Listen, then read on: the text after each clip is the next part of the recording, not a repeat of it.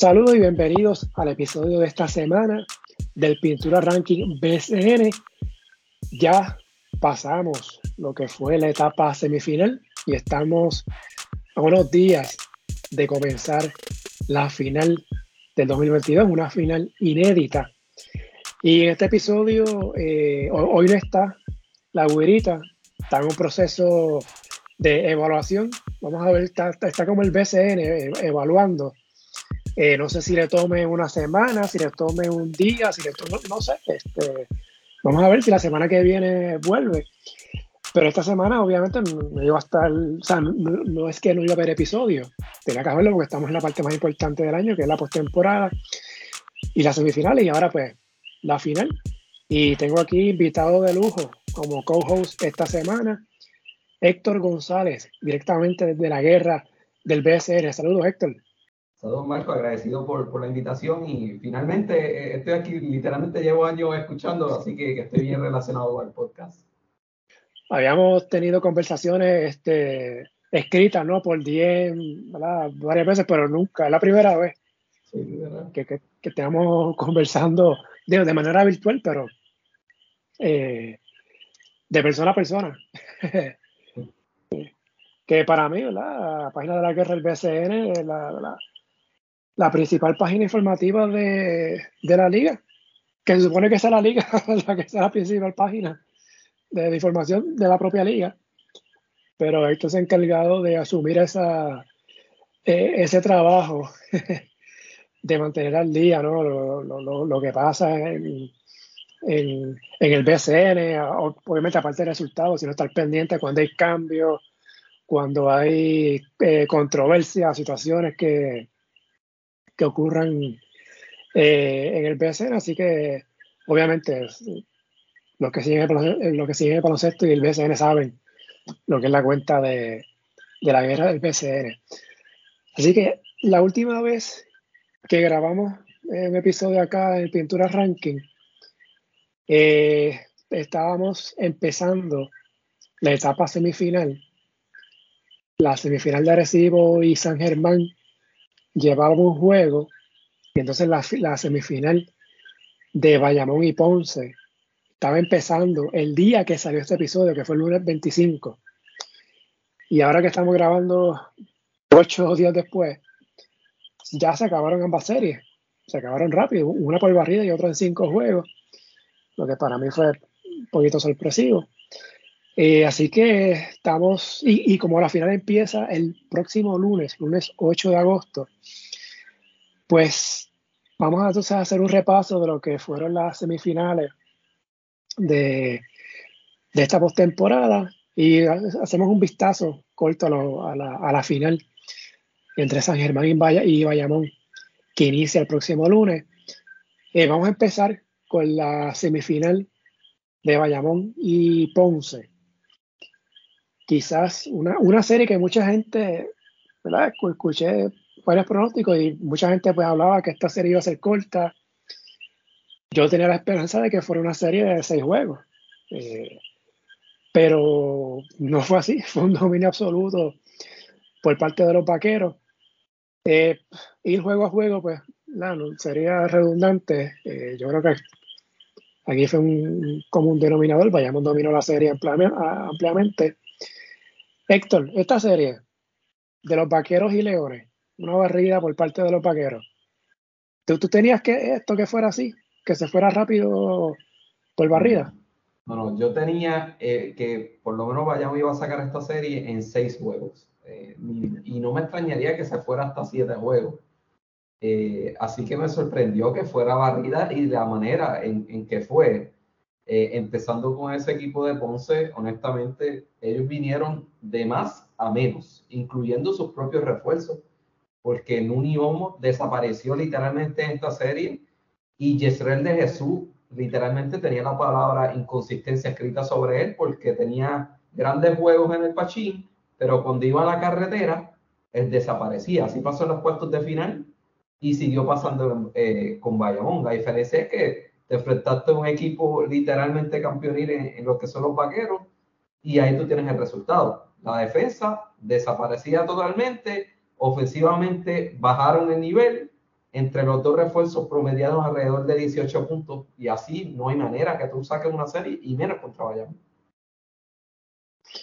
Sí, fue, fue, ¿verdad? Usando un término de, de boxeo, eh, un knockout.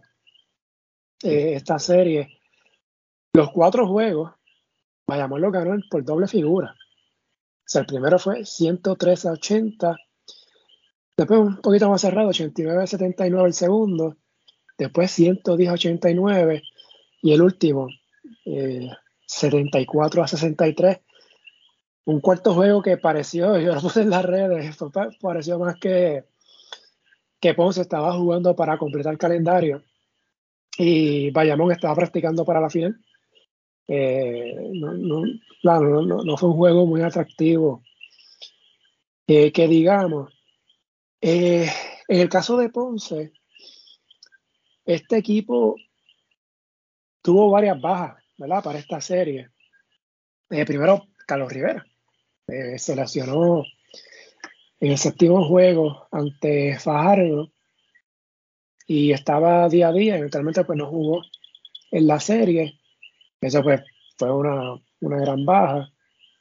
Y el caso de Yomar Cruz, que antes de empezar la serie, Ponce le dio, no, no quiero decir el release, pero sí como que el permiso de jugar en Nicaragua y que fuera allá a jugar un, Yomar que sabemos, ¿verdad?, que hubo sus problemas internos este año, pero que por parte de la temporada Yomar era parte de la rotación de Ponce y tenía sus minutos en cancha.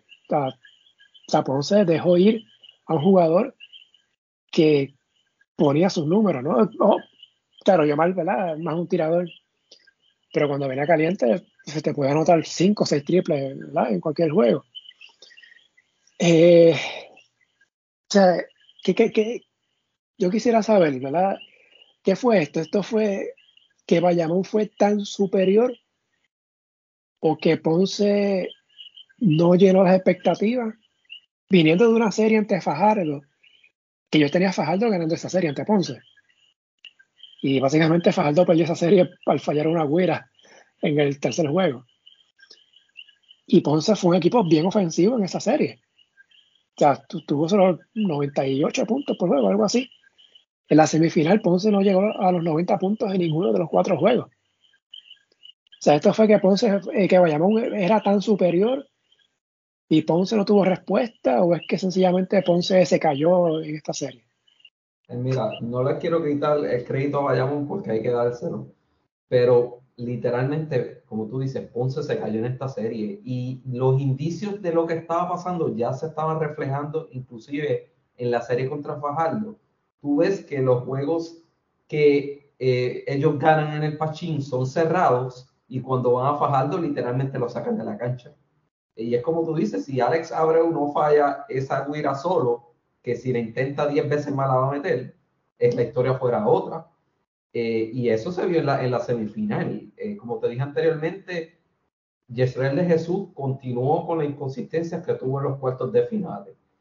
Eh, hablando del cuarto juego que nos mencionaste ahorita, Wilhelmus empieza con un cuadro regular súper raro y su primera sustitución es Gaby Ruiz. Ah, literalmente habían pasado cinco minutos del juego. Eh, cosa que no entendí porque tú te estás jugando la vida, eh, aunque estás abajo 3-0, sé que las probabilidades eran bien difíciles. Obviamente tú sacas la serie, pero por orgullo, eh, tú tienes que poner a tu caballo en cancha. Y aunque sí yo escuché muchos rumores, un rumor de que Oliver no fue a la práctica, pero entonces tú empiezas con un cuadro regular totalmente diferente, pasan seis minutos de juego, ves que te están abriendo el marcador y entonces traes a, a Oliver nuevamente.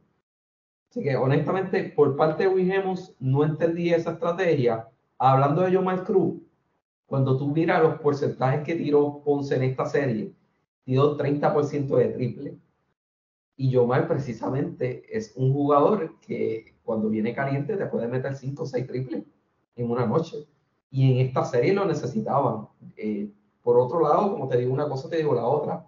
Sí, obviamente Yomar tiene, tiene todavía unos problemas de actitudes bastante graves. El primer movimiento que hizo Ponce, básicamente que, que lo suspendió, eh, yo obviamente estuve de acuerdo con, con, esa movida porque tú estás ya en la, en la postemporada y tengo entendido que Yomar estaba jugando otro torneo, literalmente cuando se estaba llevando a cabo los cuartos de final. Eh, Mira, sí, eh, la, la, me comentaron que fue a jugar los Junior Olympics en el centro de convenciones. Sí, los Junior Olympics. O sea, con el equipo de Ponce en plena postemporada. No, no, no, está con Ponce, pero se va entonces, o sea, aquí o sea, el problema es más grave de lo que uno podía pensar.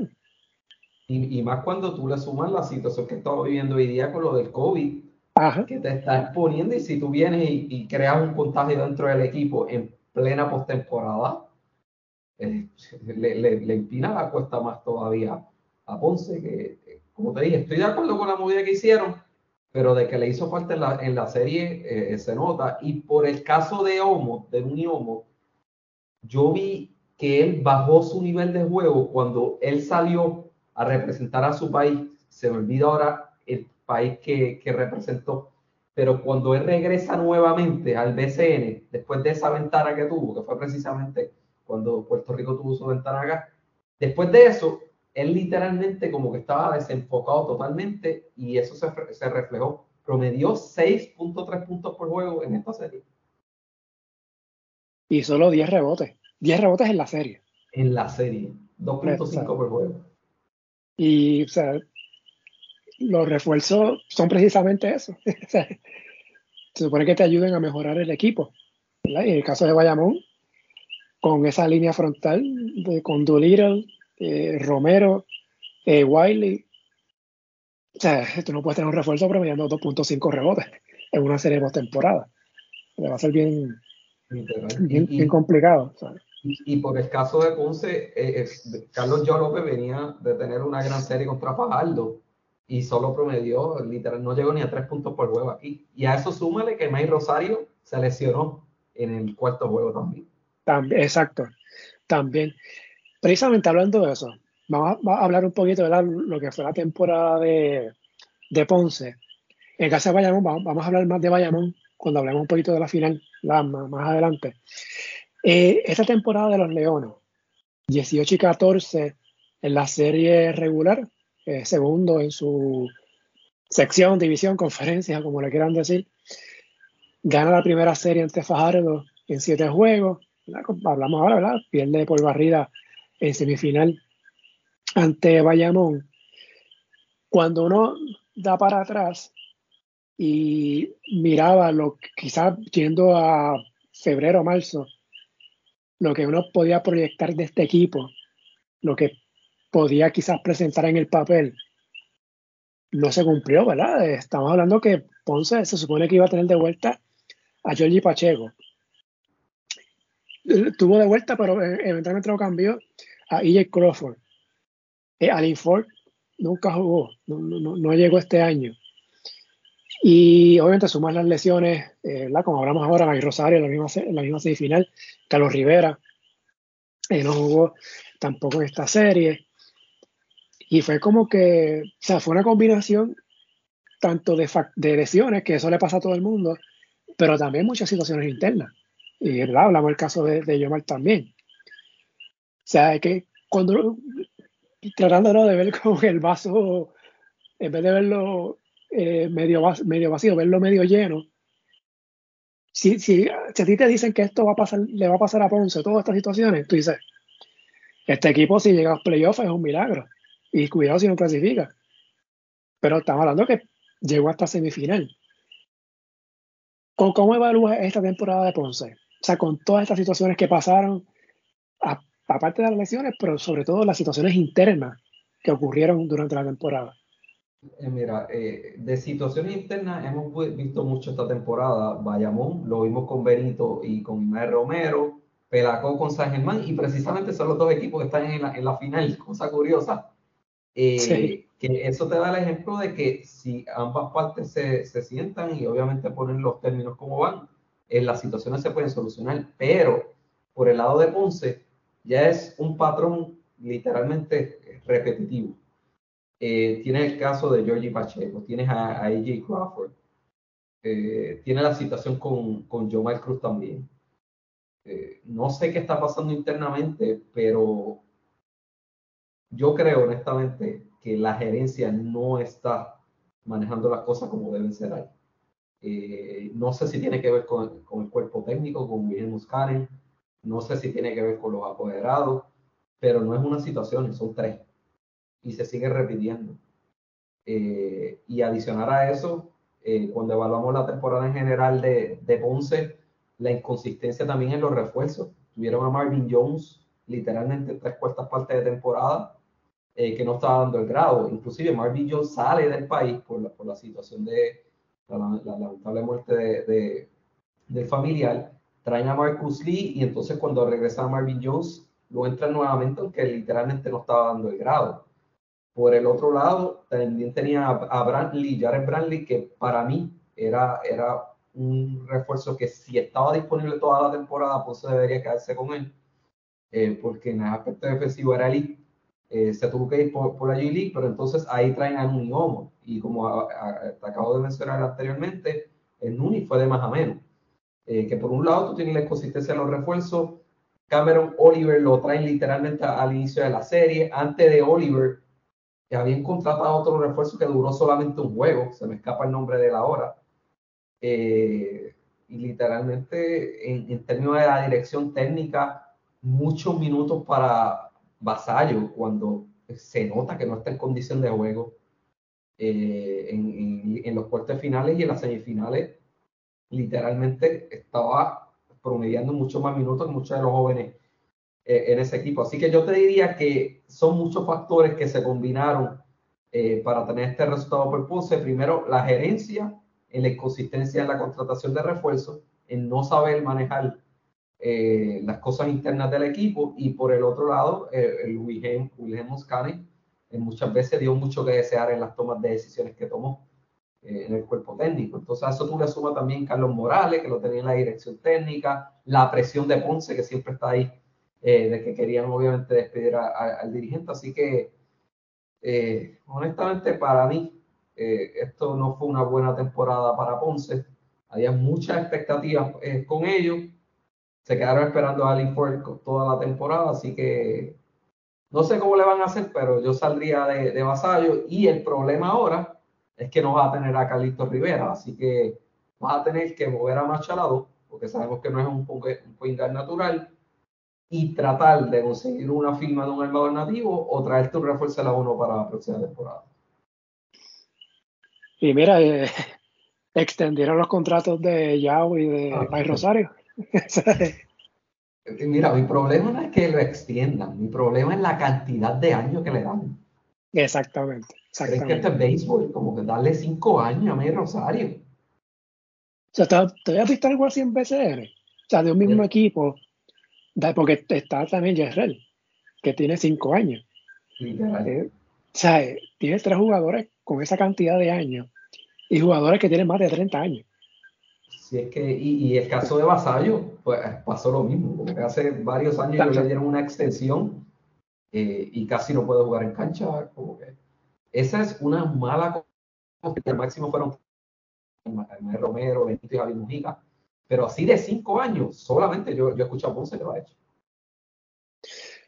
Sí, porque la tónica aquí BCN son dos años, quizás tres, pero cinco años. Es que, no hace sentido, por más que uno lo piense, tú darle esa cantidad de años a Mike Rosario, inclusive no, eh, nunca indicaron cuántos años, pero ellos también extendieron a Yao López. No me extrañaría que fue por tres o cuatro años, que no dijeron la cantidad. Ahora la, la, gran pregunta, ¿por cuánto habrá sido? Porque este año no había tope.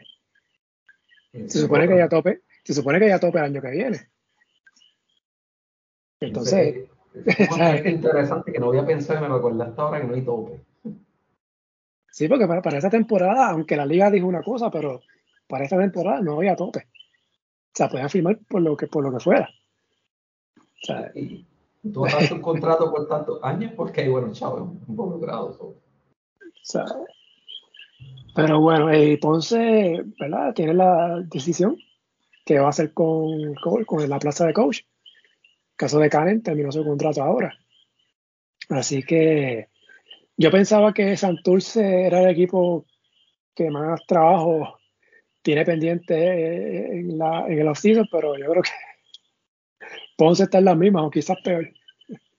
Sí, yo te diría que peor, porque tienen que resolver un montón de cosas. Y estoy casi seguro, me atrevería a apostar que Wilhelm no regresa. Sí, ya son cinco años, un subcampeonato, ¿verdad? Fue en 2019. Le quedó dos victorias de la, del campeonato, aquel quinto juego que estaban ganando en Aguada y lo dejaron escapar. Eso, pasa, así que vamos a ver qué pasa. ¿Qué pasa en Ponce? Tienen el primer pick de sorteo para el año que viene.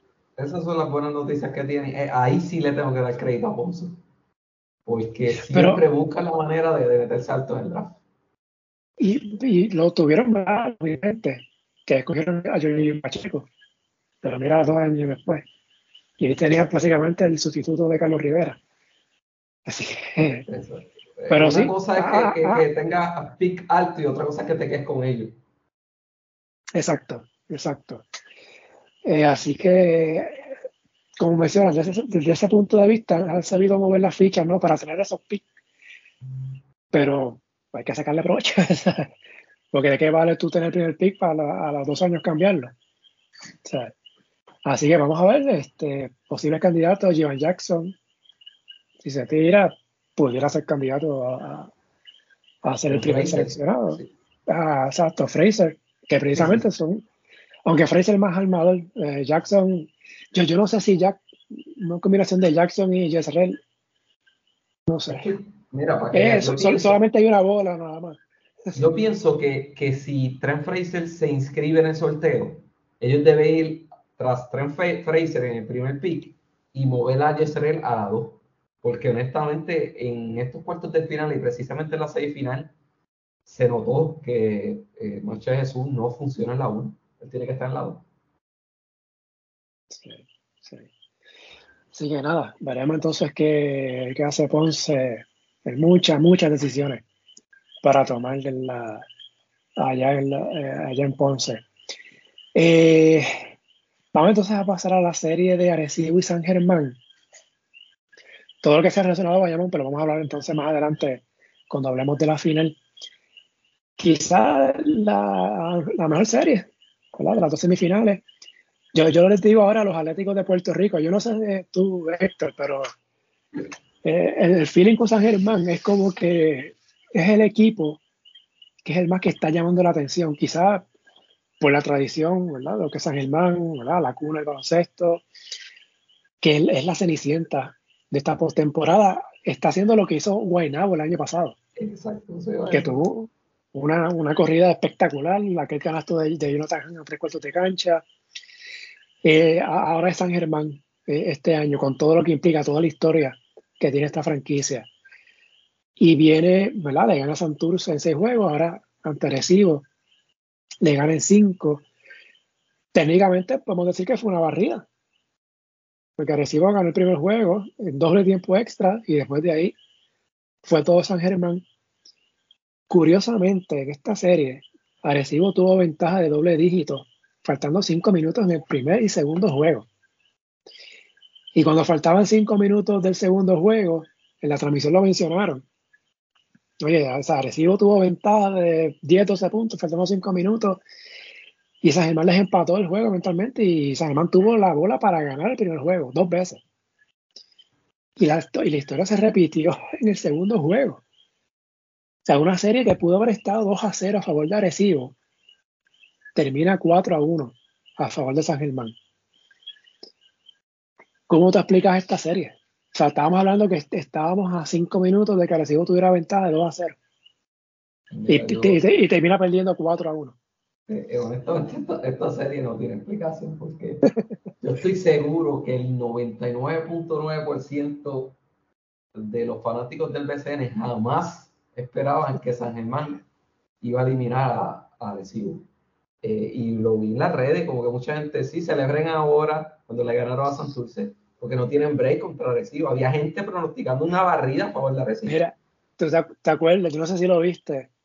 Pero cuando Santurce, San Germán le ganó a Santurce la, la serie, yo puse un tweet y tagué a Kitty, ¿verdad? Que está, que está gozando con, la serie, con, con la postemporada de San Germán. Y yo puse una pregunta honestamente genuina. ¿Podrá Arecibo ganar en el Arquelio? Con eso yo no, yo no estaba diciendo que, que Arecibo, que San Germán iba a ganar la serie, porque Arecibo tenía la ventaja de cancha local. O sea, Arecibo con ganar en el Petaca ganaba la serie. Pero yo, yo veía cómo estaba jugando San Germán en, su coliseo. Y yo digo, eh, esto es distinto. Esto es, esta, no, sé cómo explicarlo, como esta mística, esta cosa de que es un fortín. Aquí no se le puede ganar a San Germán. Y como Arecibo perdió las dos veces en San Germán, aunque hubo un juego que no estuvo Víctor Lee, no estuvo Walter, pero como venía San Germán en lo, que fue la segunda mitad de la temporada y, la, primera serie ante Santurce, es, esa cancha llena, Los, juegos fueron bien buenos, Yo decía, no sé, es difícil que un equipo gane en San Germán. Y por eso fue la pregunta, y mucha gente pensó, nada, eso se va por barriga, si gana San Germán un juego es mucho. Arecibo pues, sí va a ganar allá, porque tiene la ventaja de cancha, 4 a 1. Y mira, voy a pasar mentalmente. O sea, el dominó en su casa y, y, lo peor aún, o sea, no es que ganó uno y el que saca, ganó dos. Eso, eso sí que yo no lo, veía venir. Y convincentemente, que no fueron juegos, que, que, fueron cerrados.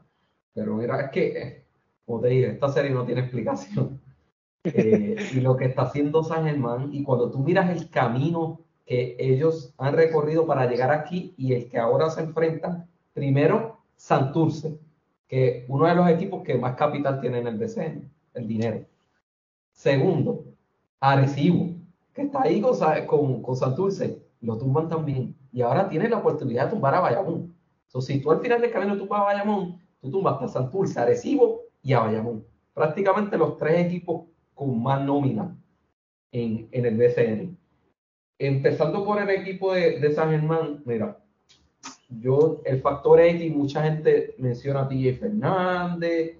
Mira, el factor X, yo se lo voy a dar a alguien que ni juega, y es Eddie Casiano. Eddie Casiano, honestamente, es un maestro. Lo que ha hecho en esta, en, primero con Santurce y después ahora con Arecibo, es una cosa que hace tiempo yo no había visto. Literalmente, yo escuché eh, al principio de esa serie contra, contra Santurce, a, a apelando literalmente a que, mira, esta serie, literalmente, ellos tienen el dinero, pero nosotros tenemos el corazón. Inclusive vi por ahí frases que estaban diciendo vergüenza contra dinero. Vi hasta un video de Sagelman. Eh, y él le vendió esa teoría al equipo y no solamente la compró el equipo, la compró todo el pueblo de San. Eh, y más aún, tú pierdes literalmente a Hollis Jefferson de suspensión y como quiera sacan el juego de Pulse. Tú ahora pasas la serie contra Adhesivo, pierden a Nate Mason con una lesión y como quiera sacan el juego.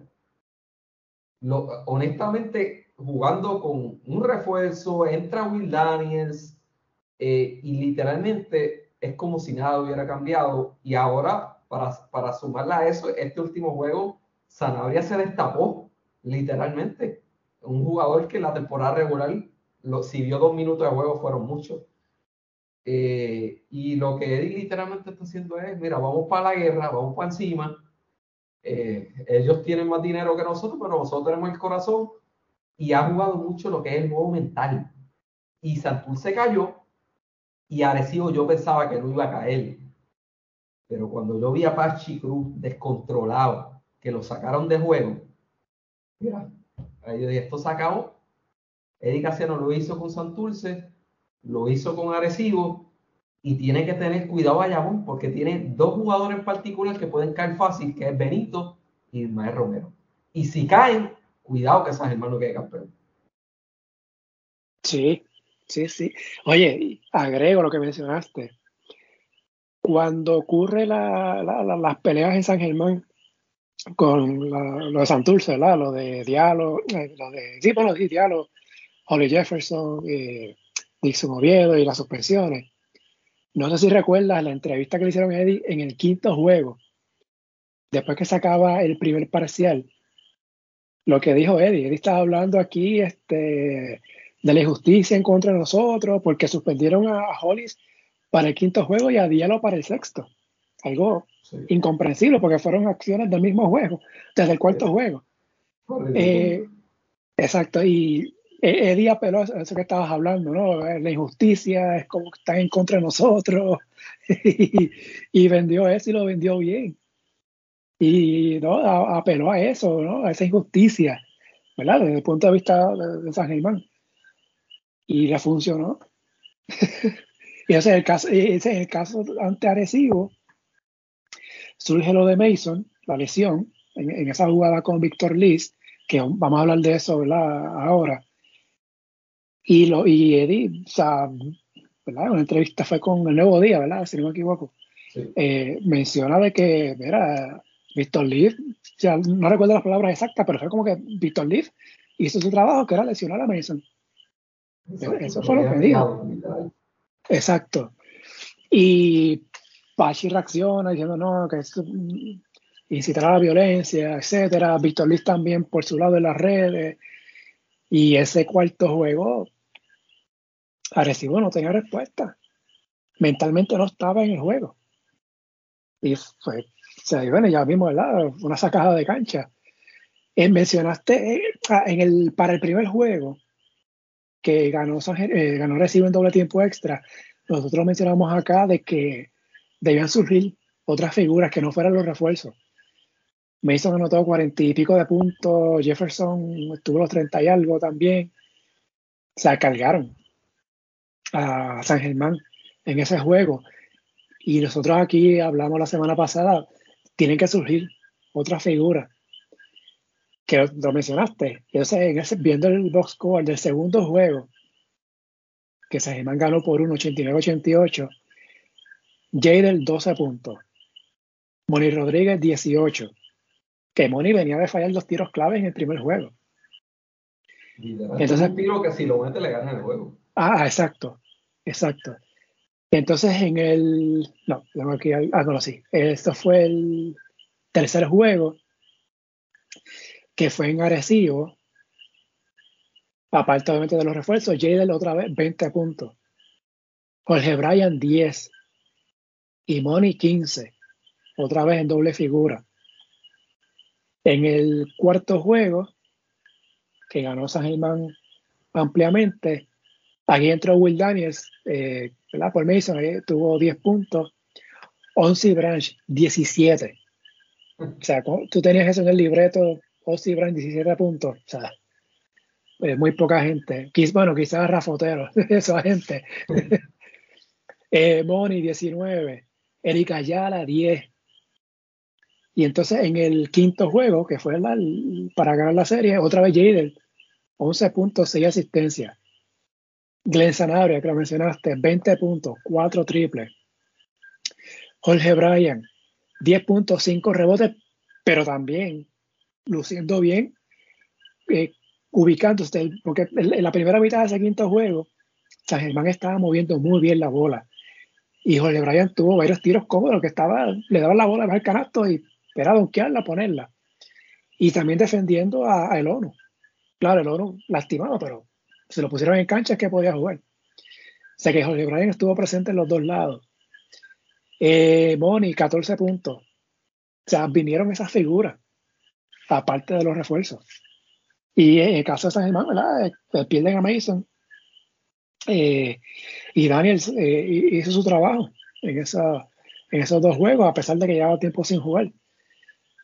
O sea, y combinan lo que hablábamos, ¿no? E, e, ese factor mental, emocional, y me sorprende mucho que Arecibo no tuviera respuesta para eso, siendo el campeón. Que no se lo esperaban, no, se esperaban, honestamente. Yo pensé, yo estoy seguro que ellos pensaran, estoy, ¿cómo te digo? Mm, estoy seguro no pensaban que la serie iba a ser un paseo. Eh, pero no, jamás pensaron que se iban a encontrar con esta versión de San Germán.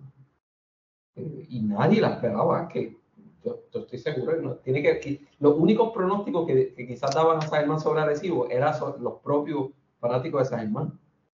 que inclusive una nota o cosa, yo saqué el bracket que, que sacó por la página y hubo un fanático que puso a San Germán llegar hasta la final. Eso pasó hace como un mes atrás. Y yo me pasé ayer los comentarios y yo no sé porque como que mira, este está loco, esto no jamás va a pasar y pasó. Tiene que ser de San Germán. Pero definitivo, es de San Germán. Este, sí. oye, viendo las estadísticas, San Germán promedió 98.6 puntos en esta serie. Arecibo estuvo en 90. O sea, es un diferencial de 8.2. Eso es un montón con Arecibo. Eso, eso es un montón. Y, en el último juego tengo entendido que sobrepasaron las 30 asistencias. Te verifico, lo tengo por acá, el box score. Eh, 31. De hecho, más, más asistencias que rebote. que, es lo que te mencioné, ¿verdad? El movimiento de balón que tuvo San Germán al principio del juego, que sentó una tónica en el quinto juego y Arecibo no tuvo respuesta para eso tampoco. Y en ese caso hay que darle mucho crédito a Hollis Jefferson, porque cuando no estaba literalmente en su mejor noche ofensiva, se convirtió literalmente en un facilitador. En esta serie promedió 7.6 asistencias por juego. Mira, también te iba a comentar los, los canastos de tres. Eh, en promedio, San Germán tiró 39.6 en esta serie, que, que es buenísimo. Deja verificar el segundo juego, que fue en, que fue en San Germán. Fíjate, recibo tiro bien de tres. De 20 intentos anotó 11. San Germán tuvo 7 en 19. Deja ver el cuarto juego. Arecibo se fue de 7, 7 en 26 intentos. Menciono esto porque San Germán siempre se menciona que es un, que es un paraíso de tiradores. No, por, ser, por ser una cancha pequeña. Y pues en el segundo juego que Arecibo lo tuvo, lo tuvo ahí para ganar. Anotó 11 triples, pero entonces en el segundo, ahí se fue un 27% en tiros a, distancia en esta, en esta serie. Eh, te quería preguntar, Más o menos lo hemos tocado por encima. Eh, en esta serie hubo varios sucesos, quizás por el más llamativo fue la lesión de Mason ante esa jugada con Víctor Liz. Eh, sabemos ¿no? que en el baloncesto está esta regla que hay que respetar ese espacio del tirador. Eh, yo no me atrevo a decir que fue a propósito. Eso, si fue así, quien único lo sabe es el propio Víctor Lee. Ciertamente invadió el área del tirador, que fue Mason. Y Mason cuando cayó se dobló ese tobillo, eso, el que vio eso le tuvo que haber dolido. Yo lo vi, a mí me dolió. ¿Qué tú crees de eso, de esa jugada? Eh, a mí se me hace difícil decir que fue a propósito por lo que acabo de decir. Eh, yo no puedo decir eso, sería responsable de mi parte. De que sí invadió su área, sí. Eh, pero son jugadas que, eh, no sé, Víctor Lee es un veterano. y, la regla está, y la regla es clara. ¿no? E-, ese espacio que hay para el tirador, para precisamente protegerlo cuando cae, ¿no? Cuando pone sus pies en el piso. En definitivo, eh, por lo menos comparto tu pensamiento. Saber si fue intencional o no, por más veces que he visto el video, obviamente eso lo sabe el propio jugador. Eh, sí vi otros sucesos que ocurrieron en otras ligas en el pasado que se parecen a lo que pasó con Mason. Eso me pone un poco de duda.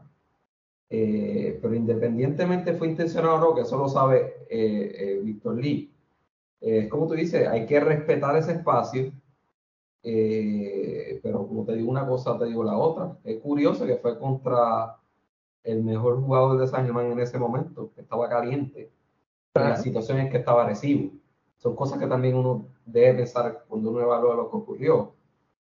Eh, pero al final el camino, como tú dices, esta, la, situación desembocó en, en, diversas situaciones fuera de la cancha que al final del camino terminó afectando el propio Arecibo, porque San Germán siguió ganando sin Mason y como tú dices, vimos en ese cuarto juego que Arecibo no estaba en la cancha, literalmente.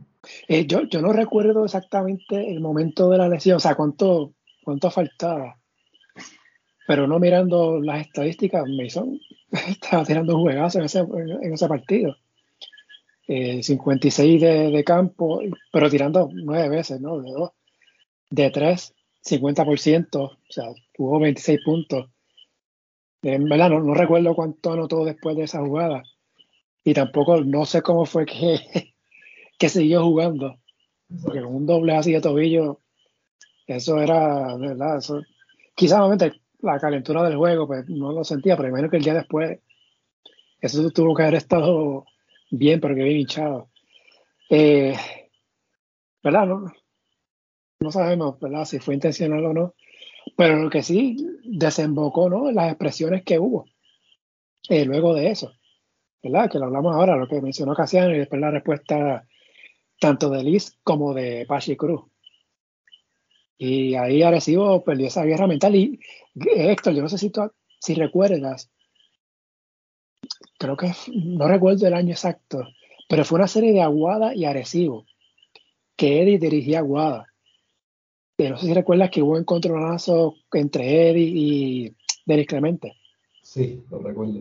Que hubo acusaciones ahí de supuestas amenazas y qué sé yo. Que no es la primera vez que vemos que hay una situación que estamos en un equipo de dedicación y que se dicen unas cosas, ¿no? En la cancha o en las redes o en entrevistas, que es lo que genera, ¿verdad? La, quizás es, más que haya más tensión de lo que por sí trae una serie postemporada. Eh, ¿verdad? Crea, ¿no? Esta, esta antipatía, ¿verdad? Entre la, la afición, fanáticos con el equipo contrario.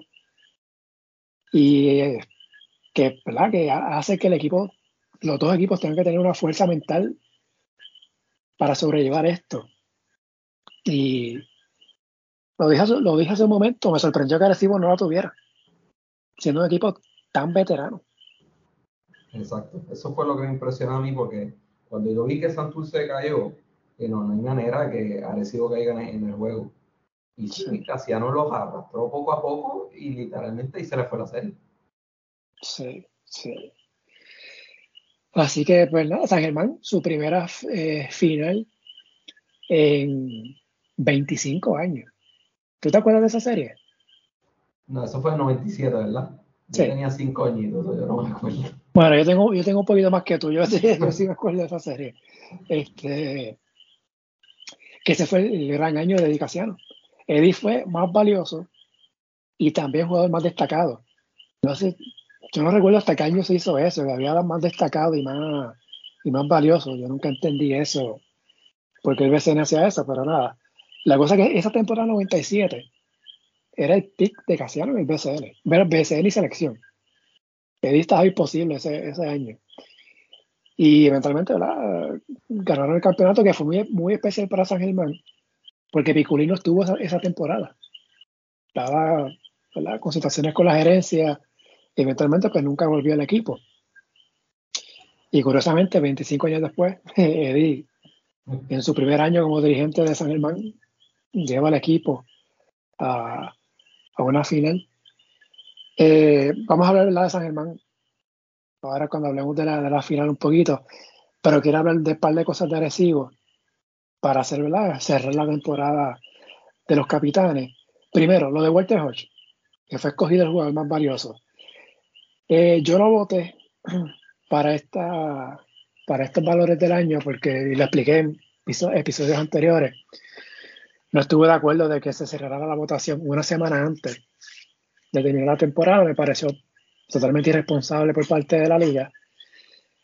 Eh, aún así, cuando hice mi votación simbólica y yo, pues, mi, mi, mi seleccionado, sabía que no, no, iba a ganar, pero yo me fui por el check Diallo de Santurce eh, a, el ONU, de Recibe a Philip Wheeler como los candidatos, ¿verdad? Los, tres para, para más valiosos. Tener Ramón a Walter Hodge, yo sé que mucha gente habló de Sheldon Mack con Carolina, pero no sé, al final de cuentas, ah, aunque Carolina mejoró con Mack en cancha, Carolina tuvo récord negativo para los efectos. Aunque yo creo que tuvo récord positivo con Mac, tendría que verificar. Pero terminó con récord negativo y clasifica ¿no? por esta regla del reto. Porque si hubiese sido un standing del 1 al 12, Carolina no entraba a la postemporada. No le estoy quitando mérito a Mac. Creo que tuvo una buena temporada. Pero pues, un equipo jugando para, para por debajo de 500, pues no sé, no, lo tenía en mi lista. Es, como los años de, de Mike Trout en Grandes Ligas, que fue escogido MVP y el equipo no clasificó a los playoffs. Para mí eso no, no tiene sentido, pero bueno, eso es otra cosa. En el caso de Walter, ¿te sorprendió que fuera escogido el más valioso? Eh, Para ti, ¿es el más valioso? Eh, mira, yo, yo, yo voté, eh, comparto tu pensamiento, el timing de las votaciones, pienso que fue un desastre. aunque tengo entendido que lo que ocurrió que San Germán tuvo que jugar partidos en, en, inclusive cuando estaba pasando la ventana y después, no sé si eso le alteró el calendario del BCN, pero tú cerras las votaciones todavía faltando bastante de, temporada regular, eh, para mí no fue responsable. Eh, y por eso, cuando yo te digo, si yo hubiera votado eh, cuando la temporada se culminó, mis votos hubieran sido totalmente diferentes a como yo voté. En el caso del MVP, yo había seleccionado a Philip Wheeler, pero justamente yo voto y después que viene literalmente la caída de quebradilla, que pierde un montón de juegos al hilo. Mi segunda opción eh, para MVP era precisamente Check Diallo, eh, por lo que había hecho en, los Cangrejeros de Santurce. Y mi tercera opción era Sheldon Mack. Son mis primeras tres opciones no estaba Walter. Eh, y Walter como que se había mencionado varios candidatos que quizás estaban calientes para la posición de MVP y nunca había escuchado el nombre de Walter. Cuando el nombre de Walter básicamente sale por primera vez eh, cuando se, se, empieza a hablar de la gran temporada que tenía, precisamente en los términos de los, de los porcentajes eh, de campo como tal. Eh, y precisamente por el timing de la votación, yo pensaba que el MVP se lo iba a llevar Philip Wheeler. Porque cuando abren las votaciones, precisamente ahí es que estaba el hype de Wheeler, inclusive ahí fue que lo llamaron de la, de la, de la Liga de Verano de la NBA. y precisamente cuando sale Larry dirigente del año, yo dije, esta es la confirmación que va a salir Wheeler MVP. Eh, y también Wheeler, si no me equivoco, perdió por un punto lo que fue el jugador de más progreso. Y cuando sale Walter, es, me sorprendí de que se lo merecía así. Eh, pero curiosamente, después que le dieron el MVP, Arecibo no volvió a ganar un juego. Oye, me decía, e, esa ceremonia, ah, en, mitad en mitad del juego, yo, yo verifiqué, busqué el video en YouTube fueron 23 minutos eh, eh, ese medio tiempo. Se atrasó por esa ceremonia. O sea, eso era para hacerlo antes del juego. Y Arecibo tenía el momentum. Arecibo ganó esa primera mitad en ese juego. Me acordó a Felo Rivera. Felo siempre tenía la. Cuando empezaba la temporada, Felo tenía un, un pre-show que duraba como dos horas y atrasaba el juego. y, ¿verdad? Mencionaste eso y exactamente. Después de ahí, todo se cayó. Fue todo San Germán. Sí, la maldición del MVP. la maldición del MVP, sí. Coincido contigo, o sea, tenía los números para ser MVP. O sea, tampoco lo tenía, ¿verdad? Con los primeros tres candidatos, lo tenía ahí en remojo, cuarto, quinto, pero no, eh, no, no, no ganándolo. Mencionaste el caso de, de Lari como dirigente del año, lo mismo. O sea, si cerraron las votaciones el día 30, la, semana después San Germán sigo, ganó exacto un juego más, precisamente ante Quebradilla. Y Quebradilla se terminó perdiendo los últimos cinco juegos de la temporada, regular. No estoy contando playoff, obviamente. Y, y San Germán terminó con mejor récord que, que Quebradilla. O sea, no me la etiqueta, es, el BCN. y, no sé cuándo va a anunciar la apoderada del año también. ¿Sabes qué falta? Tú sabes que entregan los premios, ¿verdad? En la cancha del que lo gana. Ah. Y hay que, hay, que, sacarse la foto. Aquí. Debe ser para Pacheo. Debe ser Pacheo, ¿sabes? ¿Habrá fotos en mitad de cancha? Yo dudo que se entiende tanto como Arecibo, porque honestamente yo no, no, sé, no sé por qué se extendieron tanto ahí. Eh, no, sé si, no sé si lo escuchaste, yo en mi votación simbólica yo voté por Javier. Ah, sí, sí. Fue antes de la patada, por si acaso. Ah, ok. Sí, sí, fue antes de la patada, no. Este, pero bueno, me imagino que sí, San Germán, eh, Cheo debe estar ahí. Este, me sorprende que todavía no lo hayan anunciado. Está pendiente también lo del el equipo todos estrellas. Pero eh, la temporada pasada lo llegaron a anunciar. Sí, anunciaron. que yo lo busco rapidito. Este, sí, el, lo hubo, lo hubo. Te lo menciono porque, ¿verdad? Estamos hablando del caso de Philip Wheeler. El caso de Wheeler, yo voté por él, ¿verdad? mi votación simbólica, como el de más progreso. No lo tenía como MVP, aunque sí lo tenía como candidato, pero no, no, o sea, no ganándolo. Y como no lo tenía ganando el MVP, pues entonces, pues, caramba, debe ser el de más progreso. Este, eh, terminó segundo en las dos votaciones, eso también está medio raro. O sea, si fue, si fue el de más progreso, o sea, Javari fue primero ahí, entonces en el MVP el primero fue Walter y segundo fue Philip Wheeler, como que eso a mí no... Y tengo entendido que perdió ambas votaciones por uno. Exacto, oye, exacto, fueron cerradas, y esa es otra cosa. Eh, para esas votaciones, ¿verdad? Votaban gente de prensa, pero también votaba gente de las transmisiones de radio, de televisión, los capitanes de los equipos, o sea, había más gente.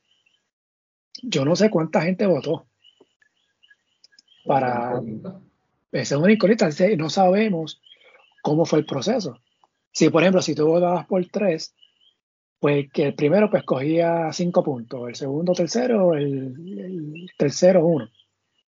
Algo así, ahí pues tabulaban los puntos, ¿verdad? Y sacaban los...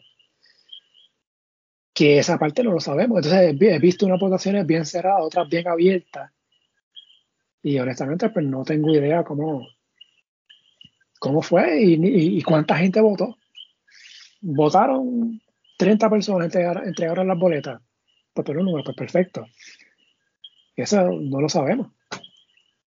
Eso, ahí necesitan, la liga ahí necesita tener mayor transparencia porque creo que la temporada pasada no indicaron los votos que tuvieron el segundo y el tercero, ahora fue que salieron Exacto. los primeros tres lugares. Pero con todo y eso, no se sabe quién votó, no se sabe cuánta gente votó. Eh, y es como tú dices, yo veo sospechoso cuando alguien pierde el premio por un punto dos veces, como que, no sé, deja, mucho que desear. Y también con la votación del dirigente del año. Me sorprendió que fuera tan abierta. Exacto. E, y Eddie literalmente no, no, llegó ni a los 20 votos, si no me equivoco. Era, era entre, estaba, estaba entre Cristian y Larry, pero Larry tenía una, una ventaja ahí suficiente. Pero todo, todo recae sobre lo mismo, la fecha de la votación. Exacto. Lo más seguro, la gran mayoría de las personas votó tan pronto le llegó el, el email. Y en ese momento, Quebradilla estaba número uno y estaba ganando todo su juego. Exacto, exacto. Así que pues, bueno, quedará como incógnita, ¿no? de, cuánta gente votó y cómo fue el proceso. Eh, por ejemplo, digo, y lo menciono porque el BCN le encanta imitar todo lo que hace la NBA. En la NBA, una vez se anuncian todos los premios, eh, se, se publica la votación y tú puedes ver quiénes fueron los que votaron y por quiénes votaron. O sea, que esto aquí, Pues sí, pero debería, ¿no? Este, de, de, de, darse, ¿no? para eso mismo lo que mencionaste, lo, de la transparencia.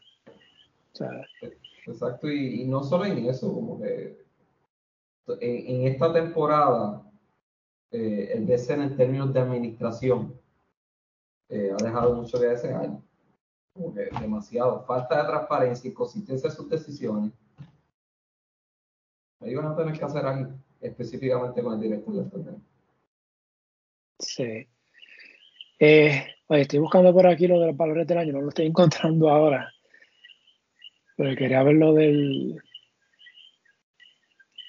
Lo del equipo todos estrellas. Porque sí, sí hubo uno, pero pasa que mismo no, lo estoy buscando y no, no, lo encuentro. Yo, yo sigo buscando lo que.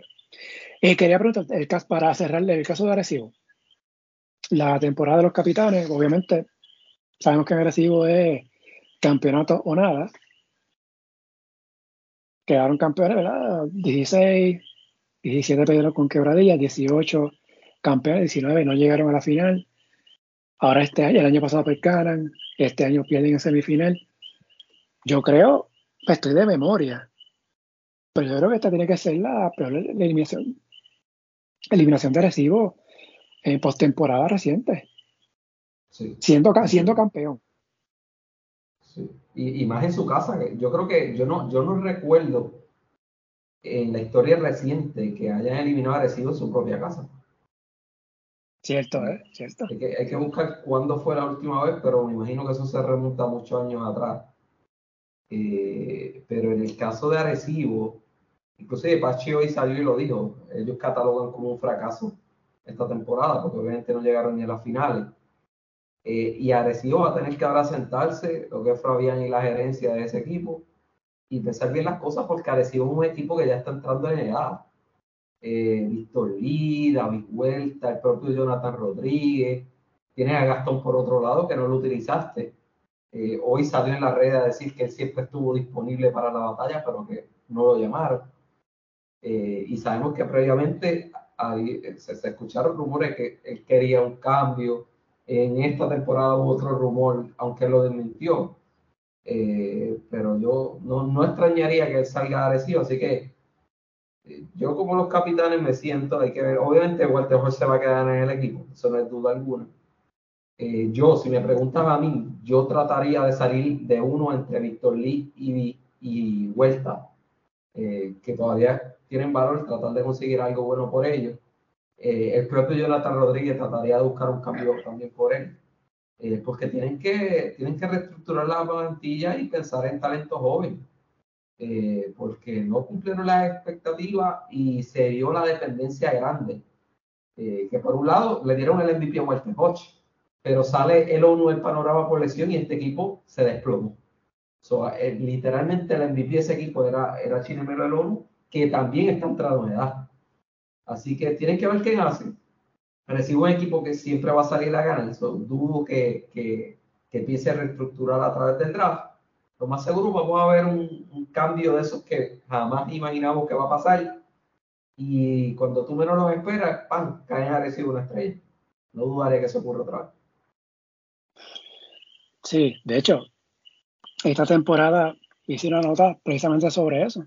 En el caso de Arecibo, su rotación, su cuadro regular y su primera dos, tres sustituciones, todos esos jugadores de los treinta y pico de años, 34, 35. Y la cosa es que no, no, no, no había cancha para esos jugadores más jóvenes. Por ejemplo, un Brian Vázquez, un Betancourt, eh, Boyd, que jugaban casi el equipo estaba ganando por pela. Ahí, ahí es que tenían cancha pero no, estaban, no eran parte de la, de la, rotación como tal, como por ejemplo estaba haciendo Ponce con Luis López y en su momento Jamal Cruz, que, que, eran parte de la rotación, o sea, estaban jugando, punto, estuvieran ganando, estuvieran perdiendo. y claro, Arecibo, pues, sabemos que este equipo desde el 2004 2005 para acá ha sido súper consistente, llegando a finales, ganando campeonatos, ha sido un equipo competitivo. Y, obviamente pues, ha, sabido mover la ficha, ¿verdad? Porque ha tenido el poder, económico para hacerlo. Y por eso es que se ha mantenido así. Va a tener que aplicar eso mismo porque entonces ya el año que viene va a ser otro año más. Entonces hay que ver cuándo empieza el BCN, eh, si qué jugadores van al exterior, dónde va Walter, si David Walter decide jugar en el exterior o cualquiera de los otros jugadores ¿Qué van a hacer con los refuerzos? Y Gustavo Ayón, pues se retiró. Ya no, no, no vuelve. O sea que, no sé, recibo. Y yo sé que ellos tienen la misión del back-to-back, que no consiguen desde el 2011. Pero también tienes que ir pensando en eso, ¿no? De ir renovando poquito a poquito. Eh, vamos a ver qué hacen, qué movidas hacen. Eh, y la cosa es que recibo, o sea, hablamos ahorita de Ponce y también de Santurce, agrega recibo, quebradilla, que tuvo un final de temporada desastroso. Eh, yo creo que los seasons va a estar más caliente de lo que fue la temporada. Eso yo tengo que decir, porque por lo, por lo que se ve, Arecibo con este resultado, créeme que vas a mantener el palo, como dicen por ahí. Eh, siempre que tienen un resultado así, hacen cambios. Me recuerdo el de Peter John por Renaldo Bachman. Eh, siempre ellos, tienen un as bajo la manga y, y reestructuran el equipo.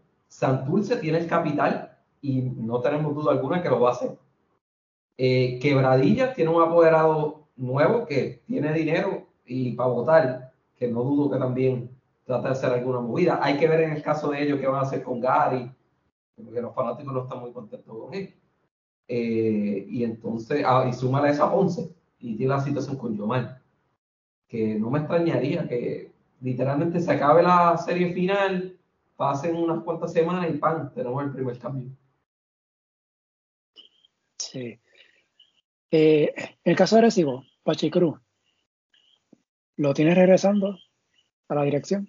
Sí, sí, no, no, no tengo duda que va, que va, a regresar. Como hoy vi sus expresiones y, estoy de acuerdo también en lo que él dice. Lo que pasa es que Arecibo es una fanática exigente y están acostumbrados a ganar todos los años. Eh, pero no podemos olvidar que literalmente Pachi llegó, llegó segundo en la temporada regular con este equipo. Y si no es por la lesión del ONU, es quizá otra fuera la historia. Eh, y Pachi ha demostrado que sabe hacer el trabajo, así que no, no tengo duda que, que va a regresar y es de agresivo.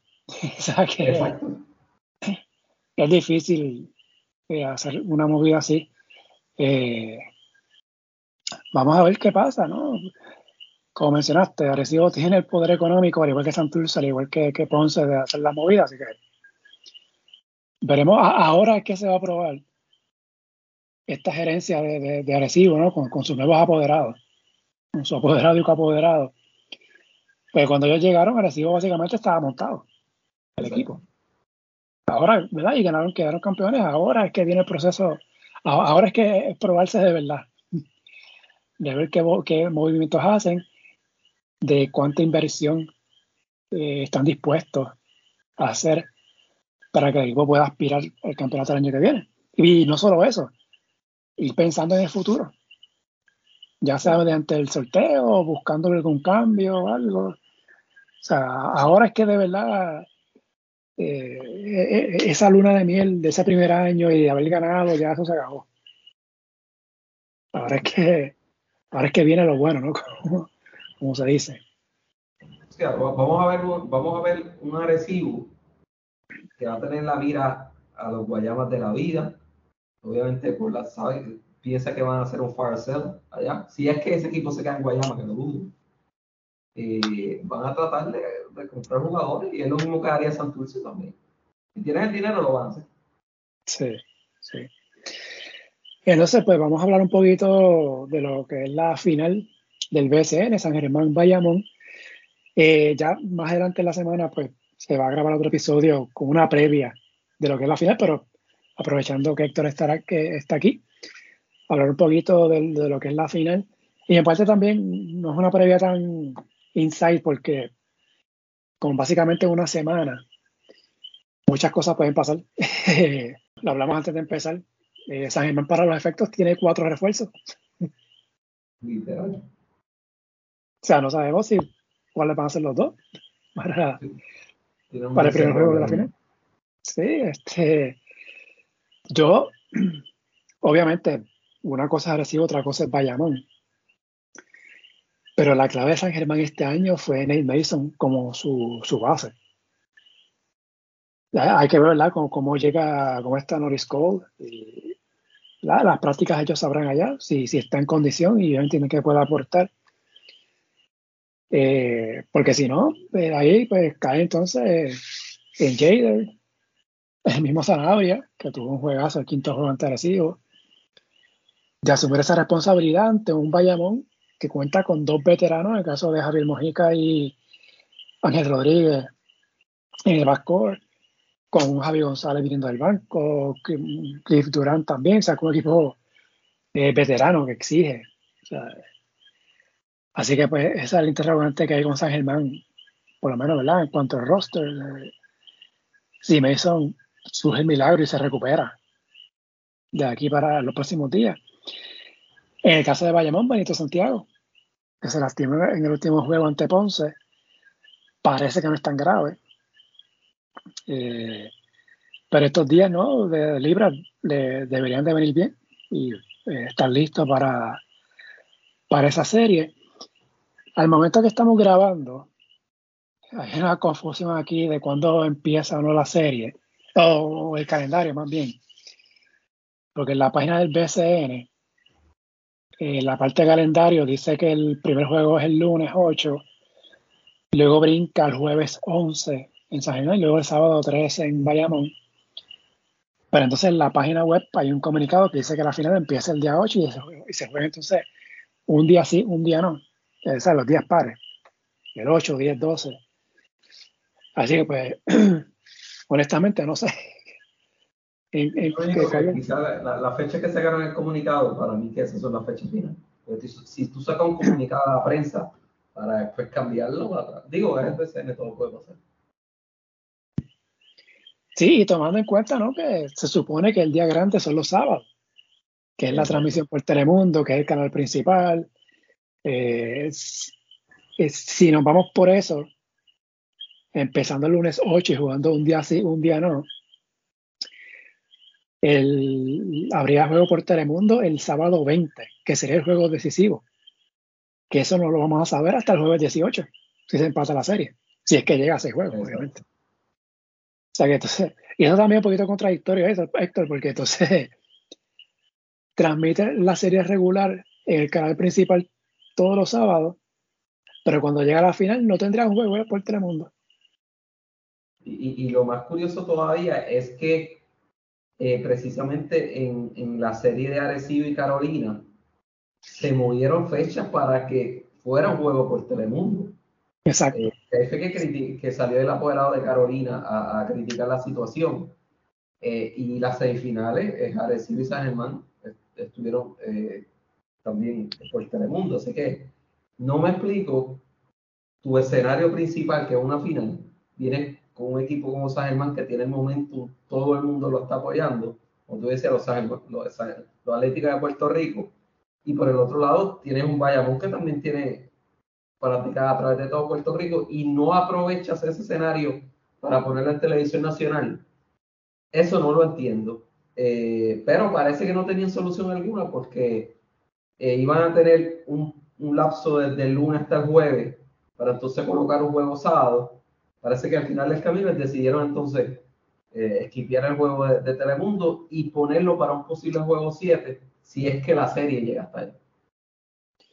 Sí, pero esto lo, hemos hablado tantas veces aquí en este, en este podcast, es falta de planificación.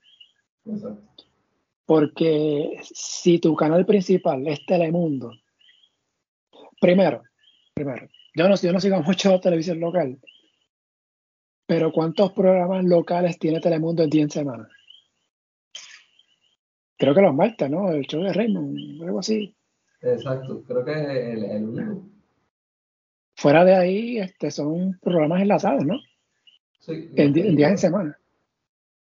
Exacto, y fin de semana, película.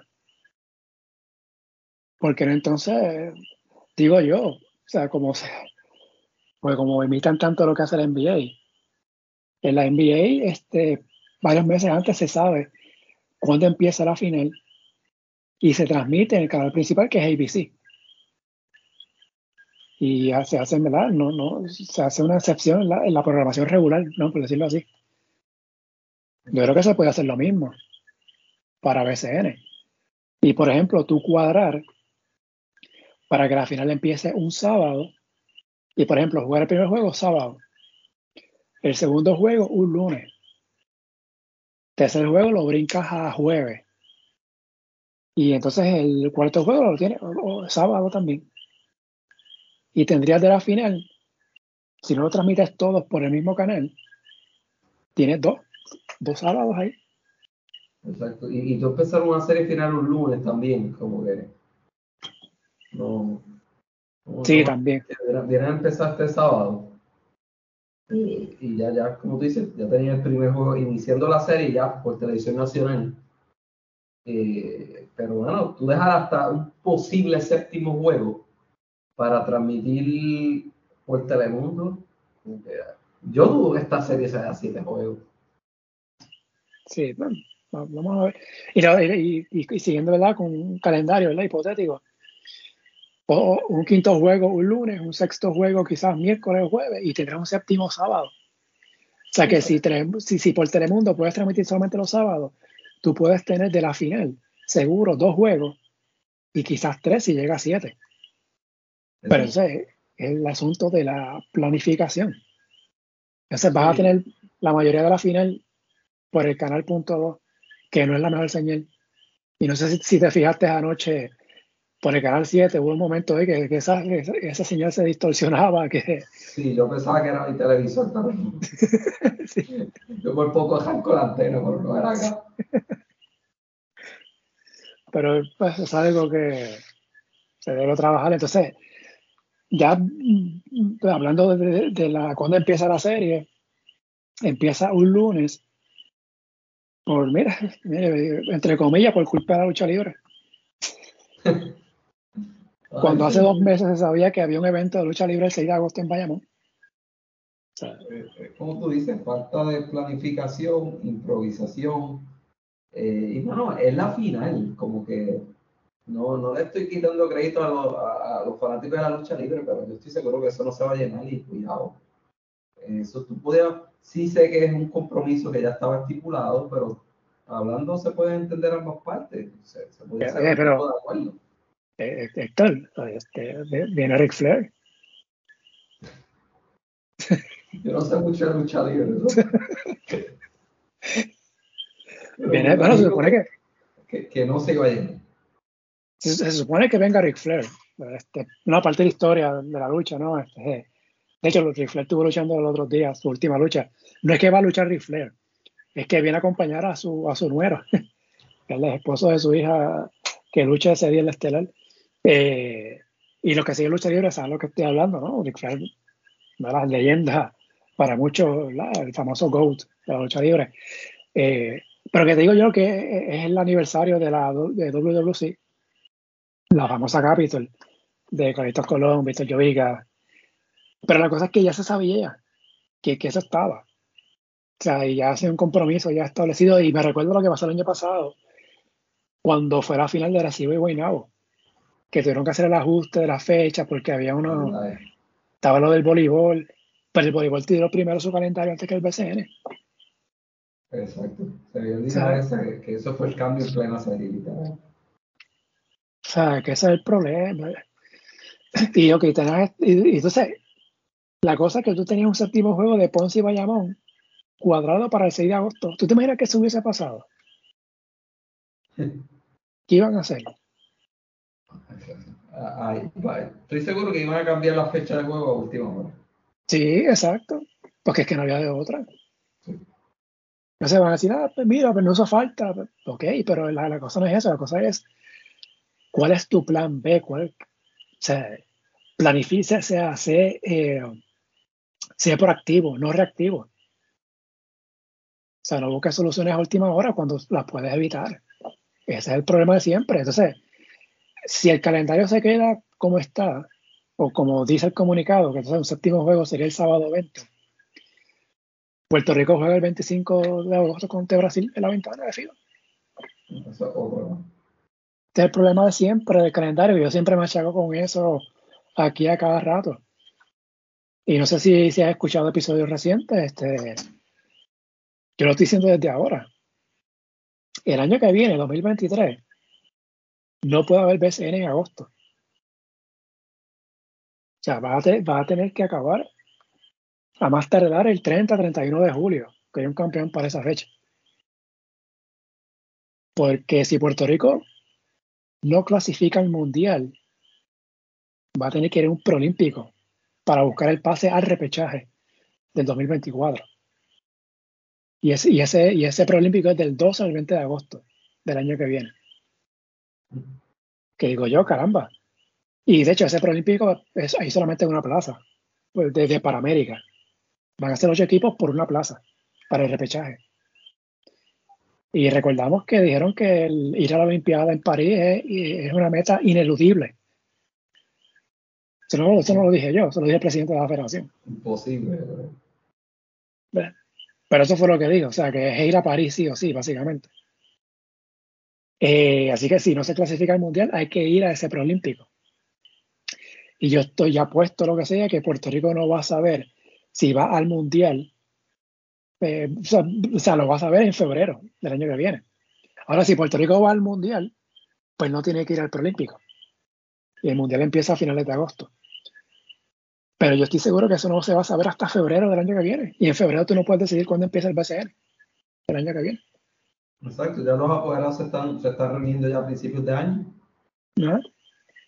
Ya tiene que haber una fecha, quizá tentativa en noviembre, algo así, diciembre. Exacto. O sea, que es el problema de siempre, la, mala planificación, la famosa relación simbiótica, federación, BCN, selección, whatever lo que signifique, cómo esa analogía, cómo eso cae en el baloncesto, ¿verdad? Que no sé. Este... Van a seguir, yo estoy seguro, el BCN no va a cambiar la fecha y van a seguir tomando decisiones sobre la marcha. Cuando esté encima el compromiso, ahí van a hacer algo, se van a sacar de la manga cualquier movida o van a trazar, van a parar el BCN, después lo sigue, algo van a hacer. Eh, porque lamentablemente, para mala suerte de nosotros, es aquí es, la, realidad, se da prioridad a, la liga local que a la propia selección. Eh, y cuando llegue la fecha, que, que, Dios que reparta suerte y que pase lo que pase. y no debería ser así, o hay otros países que están bien estructurados, y si queremos tener resultados diferentes, tenemos que hacer las cosas diferentes. Si seguimos haciendo lo mismo, vamos a tener lo mismo de siempre. Sí, a decían, no, no hace falta cambiar la fecha, Hace 30 años hacíamos eso, se jugaba BCN y se viajaba dos días antes al torneo, pero hace 30 años teníamos Happy Cooling y ya no está. Y hace 30 años el baloncesto no es, el mismo de ahora, de, hace 30 años. La competencia es mucho más alta. El baloncesto ahora mismo es profesional. Antes era básicamente aficionado porque los profesionales ¿verdad? de NBA no podían jugar. O sea, el baloncesto está globalizado, es otra cosa y seguimos haciendo lo mismo. O sea, yo sé, yo sé que hablo mucho de este tema porque ¿verdad? me gusta y, y conozco un poquito sobre eso. Este, pero a nivel de selección, quieren, quieren resultados, quieren llegar a los mejores 10, pero seguimos haciendo las mismas cosas de siempre. Exacto. Y, lo, triste es eso, que seguimos teniendo malos resultados y siguen haciendo las cosas igual. Y lo peor es entonces que si viene Puerto Rico le gana a Brasil, le dice, ah, mira, ven, ganamos como quiera. No hace falta. Problema ahí grave, pero bueno. Eso yo, sé que lo vamos a seguir hablando en los episodios que nos queda de esta temporada. Eh, volviendo a la serie, de la, final, eh, San Germán Bayamón. Eh, Bayamón le ganó dos juegos a los Atléticos esta temporada el 14 de abril, que eso fue empezando la temporada, la primera semana. Ganó Bayamón 77 a 65. En ese juego estoy viendo por acá. Pues ah, bueno, San tenía Sheldon Mac, que anotó 28 y no tenían, no, tenían eh, solamente fue Mac como refuerzo en ese momento. Eh, Bayamón tenía Ángel Núñez. Y por aquí. Hernández no jugó ese día, viendo por ahí, no, no jugó. Y entonces el segundo juego, fue el primero de mayo en San Germán, que ganó Bayamón 97-83. Aquí sí jugó de Juan Hernández. Ángel Rodríguez tuvo un triple doble ese día. Eh, entonces, a Núñez jugó así. Eh, Núñez 23 puntos en ese juego. En el caso de San Germán no estuvo, Mason no estaba. Ah, perdóname, sí, Mason estaba. Sí, sí. Anotó seis puntos y asistencia y Jefferson también. Eh, de hecho, ese juego que ganó Bayamón San Germán fue la última derrota de San Germán como local. Interesante. Desde ahí San Germán lleva 16 victorias corridas como local. Eh, perdón, 16 o 15. Eh, me escapa el número ahora. Creo que 15, si no me equivoco. Y, precisamente en ese, ese último juego, el dominio en la pintura de Bayamón sobre San Germán fue 50-32. Sí, es que increíble. Bueno, Ángel Rodríguez capturó 12 rebotes. Yo sé que es difícil, ¿verdad? Hacer un análisis así porque Bayamón tiene dos refuerzos distintos. Por, lo menos, ¿verdad? Hasta ahora, con Doolittle y Wiley. Eh, San Germán, podemos decir que va a haber un cambio, ¿no? A menos que ocurra un milagro y esté Mason disponible. Pero más o menos a nivel general, como, están llegando los equipos a la, a la final. Primero, en el caso de Bayamón, que lo iba a comentar ahorita, pero quería dejarlo para ahora.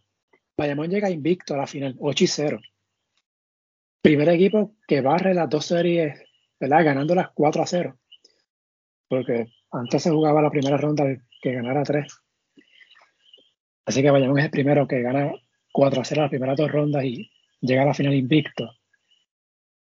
Y no es, no es quitarle mérito a Bayamón. Pero se enfrentó a un quebradilla sin Philip Wheeler.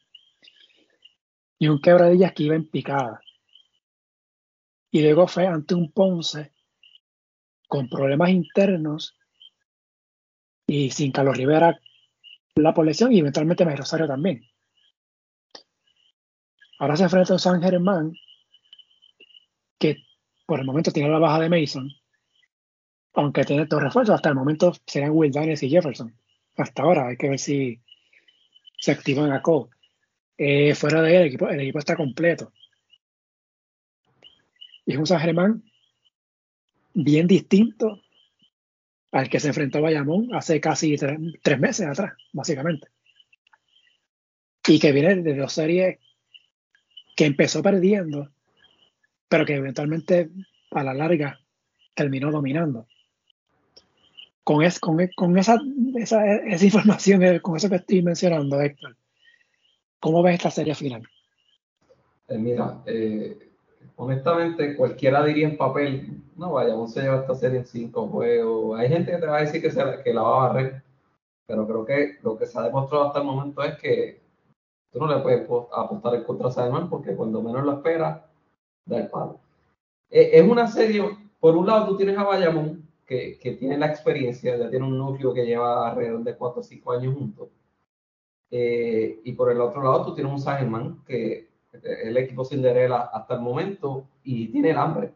Eh, ellos llegaron aquí, se lo creyeron, vencieron el campeón y obviamente entran a la final con toda la confianza.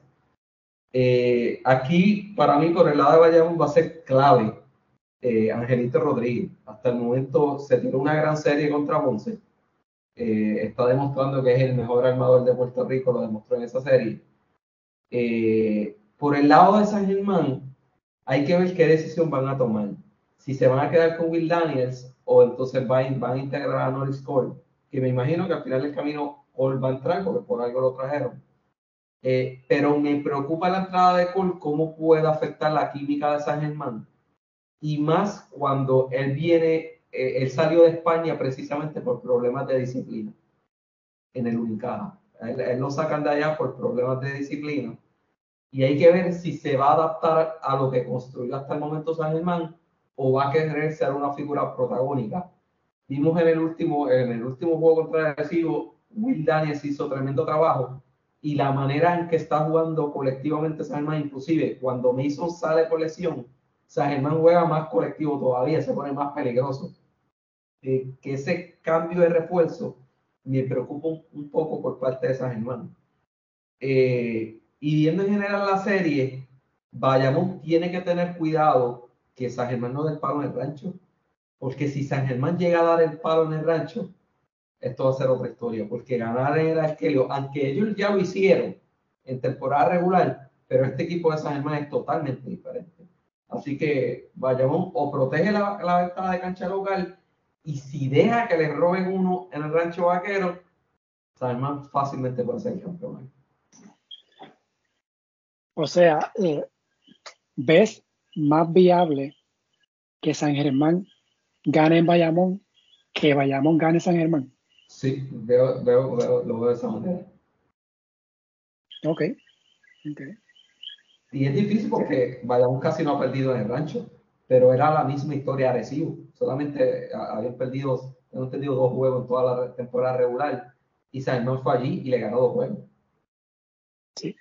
De hecho, Bayamón 15 y 1 en la serie regular como local. Y ganó. Y, contra Recibo, ¿verdad? Exacto, por dos puntos, sí. Yo fui a ese juego, sí, yo estuve en ese juego. Eh, y si, si, se suma la postemporada, 19 y 1. O sea, eh, eh, Bayamón, de 20 juegos, ha ganado 19 en el rancho. y Bayamón fue el último que ganó en San Germán.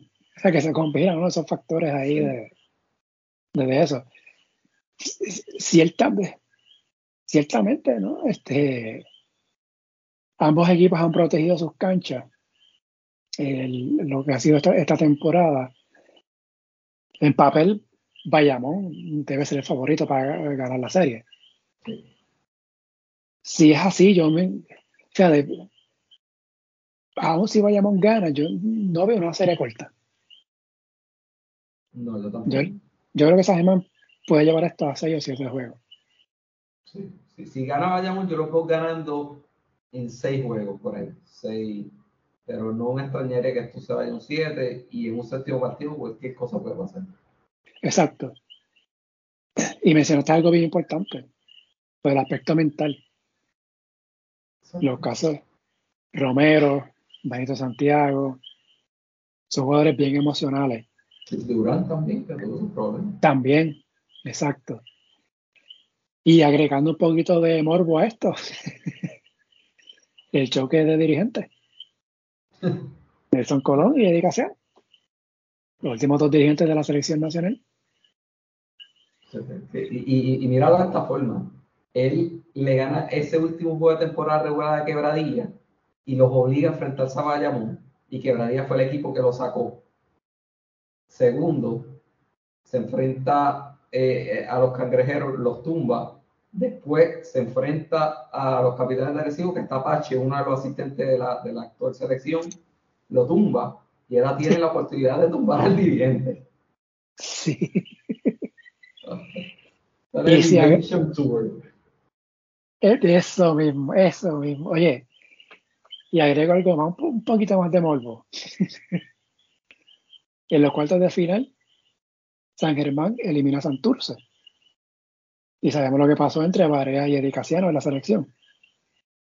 Exacto. Y, le voy a añadir aún más a lo que tú le añadiste. a, a, ver si, a ver si era lo que yo iba. Dale, bien. Eh, eh, San Germán en un momento se convirtió en la finca de Santurce en términos de jugadores. Sí, sí, también. Sí. Y lo de Moa que se quería llevar a, a San Germán para Santurce. Aunque lo nieguen. Exacto. Sí.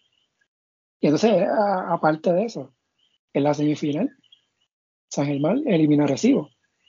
En Arecibo estaba Gustavo Ayón, que no quiso jugar para Casiano cuando Casiano fue nombrado dirigente en México, de la selección de México. Y entonces nos tomamos ahora en la final. San Germán ante Bayamón. En el 2020, recordamos bien lo que pasó en la burbuja, el conflicto de la ventana, las cosas que se dijeron en las redes, el apoderado de Bayamón y Eddie Casiano. Y eventualmente la final, la burbuja fue quebradilla con Casiano ante Bayamón. Eh, sabemos lo que pasó. Ángel Rodríguez no volvió a la selección. No, de hecho, no ha regresado a la selección. Javier Mojica se había retirado. Eventualmente volvió cuando vino el cambio de dirigente. Así que, pues, ahí más. Mejor no, esto está como película, mejor no se propone. Y yo sé que las transmisiones de televisión no van a decir esto, pero nosotros lo decimos aquí porque es, lo que ha pasado. Exacto. Y entonces el, el caso de, que lo que le hemos hablado, eh, San Germán, que, que es San Germán, ha jugado muy bien ese juego mental en las dos, en las dos primeras series. Y sacaron provecho de eso. Aparte de lo, de lo bien que jugaron en la serie. Que eso es bien importante. Y mencionamos los casos de Benito y de Romero. Y los dos empezaron en San Germán. otra más. O sea, ¿qué, qué más queda? Y ahí empezó, porque yo escuché una entrevista de Eddie hoy, donde está diciendo, no, nos vamos a enfrentar al equipo del dinero que es Bayamón. pues ya empezó con la misma narrativa. El, eh, el, equipo poderoso de Bayamón lo ha hecho toda la temporada, son invencibles, son el equipo del dinero, pero nosotros tenemos el corazón. Es la misma, el mismo libreto de San Dulce y el adhesivo, y las dos veces anteriores le salió la jugada. Oye, precisamente las tres franquicias que cambian de apoderado, apoderado con, con poder económico. Digo, también estuvo acá, obviamente, y Quebradilla, pero eh, estos, eh, estos, tres cambios de, de administraciones en Arecibo, Santurce y Bayamón han sido pues, como que la más llamativa en los últimos dos, tres años del BCN. Y San Germán ya ha eliminado a dos de ellos. Y, y, súmale a eso lo que estábamos hablando ahorita. San Germán es que le da quebradillas en el último juego de la temporada regular, que los envía contra Bayamón y los barrieron. puedes contar a San Germán y darle crédito, porque que se haya eliminado, que ahí también tienes el cambio de apoderado, eh, sí, New, si es que se llama así, eh, con, con, y es otro apoderado que tiene capital. Exacto, exacto. Eh, también, oye, esta final es una final inédita es la primera vez que San Germán y Bayamón se enfrentan en una final entre sí. Eh, me aclaró eh, Carlos Uriarte, historiador, que en el 33, que Bayamón fue campeón y San Germán fue subcampeón, eso fue un round robin de cuatro equipos. Oh.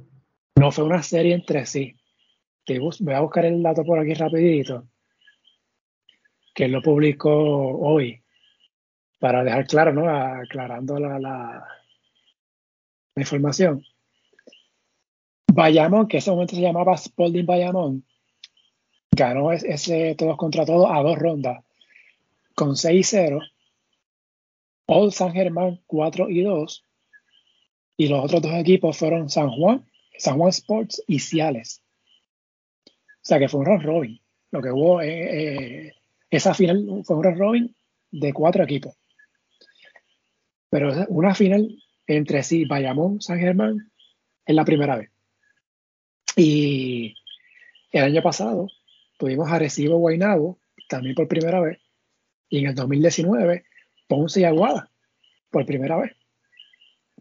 Y, lo interesante de, esta, serie es que se enfrentan básicamente los dos equipos con más campeonatos en la historia del BCN. Tienes a Bayamón eh, con 15 y San Germán con 14. Aunque Ponce está por ahí atrás también. Sí, eso te iba a decir, cuidado que no te escuchen en Ponce, que se moleste. Ay, lo por eso tuve que mencionar. Sí. sí, exacto. O sea, si, si Bayamón gana, se despega con 16, San Germán se queda con 14. Si gana San Germán, empatan con los vaqueros, 15 y 15. O sea que se pone interesante, ¿no? Esa, lucha de, de, del, liderato de, campeonato. Desde el punto de vista, Bayamón es el favorito, sin duda en el papel. Eh, claro, faltan varios, estamos grabando un martes, la final empieza el próximo lunes.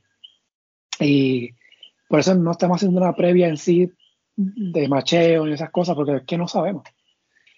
Si Mason va a estar disponible, si entra Cole, si se, que, si se queda con Daniels, si Bayamón hace cambio. Pero, ¿cómo ha sido la temporada? Y con Bayamón contando con Ángel Rodríguez, todos estos playoffs, me parece que hay Bayamón es el favorito. Lo importante para Bayamón es no caer en la trampa de San Germán. Exactamente. O sea, lo, que pasó con Santurce lo que pasó con, con Arecibo. San Germán va a seguir jugando bien. San Germán este, es, la, la, cenicienta, ¿no? O Cinderella, como se diga.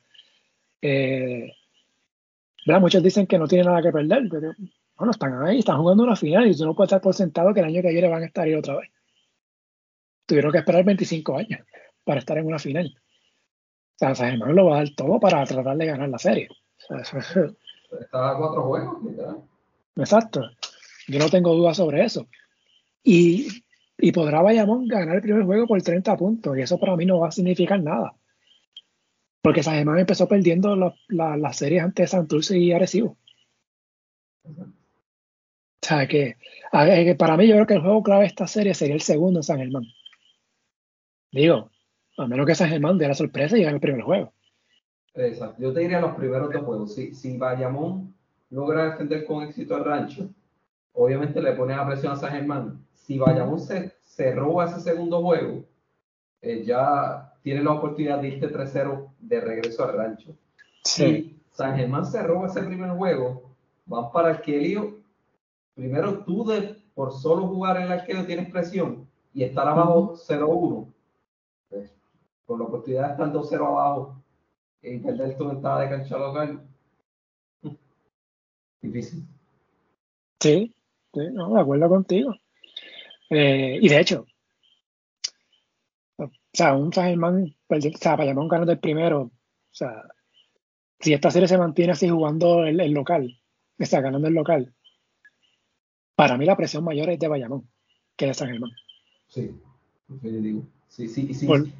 y el problema es, es, precisamente que según siga adentrándose la serie, pasa el primero, segundo juego, ya prácticamente ese quinto juego eh, se convierte básicamente en el juego más importante de la serie, porque si tú caes en tu casa, o por ejemplo, la serie está 2 a 2, vas para el rancho vaquero, y Bayamón cae en ese juego, estás abajo 3-2 y San tiene la oportunidad de sacarte el campeonato en su casa.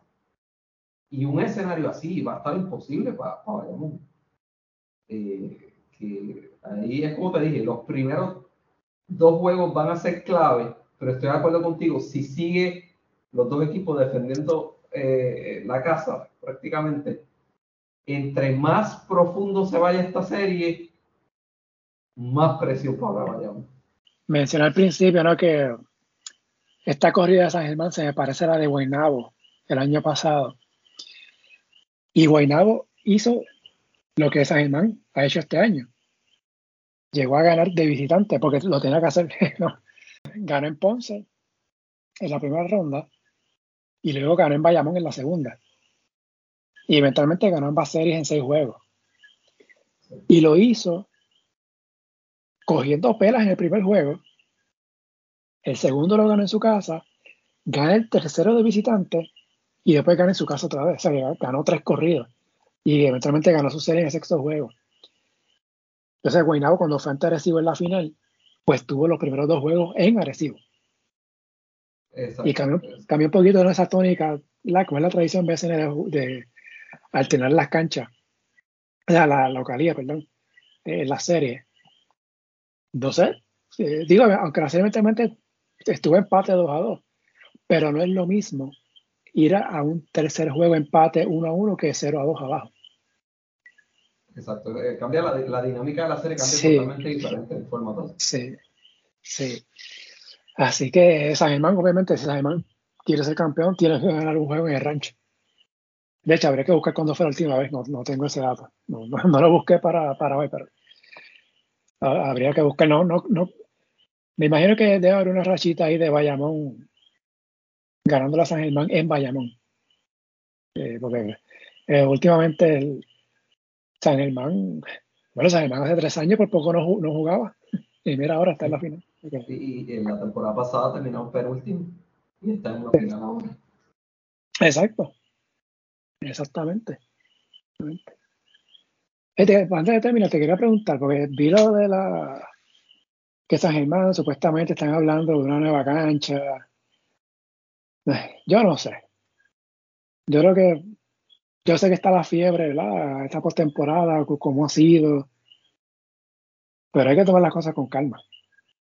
Exacto, estoy de acuerdo. Eh, obviamente con, con, el frenesí que hay en San Germán, es, eh, se empezó, una, una, conversación entre el municipio y la gerencia, eh, pero yo creo que por los próximos tres, cuatro, yo dudo que eso pase. en, el futuro cercano yo no veo nada pasando.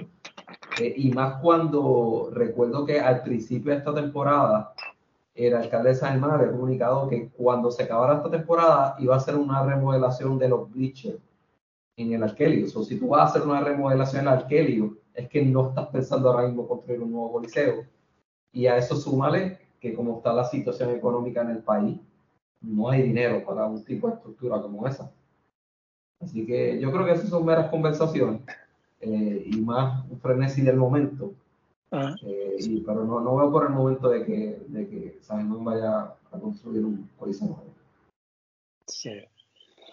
Así que, este, no sé, algo más que se nos quede, Héctor, eh, que quieras agregar para eso seguir. Ah, perdóname. Lo acabo de ver ahora mismo. Esto no puedo, no puedo dejarlo pasar.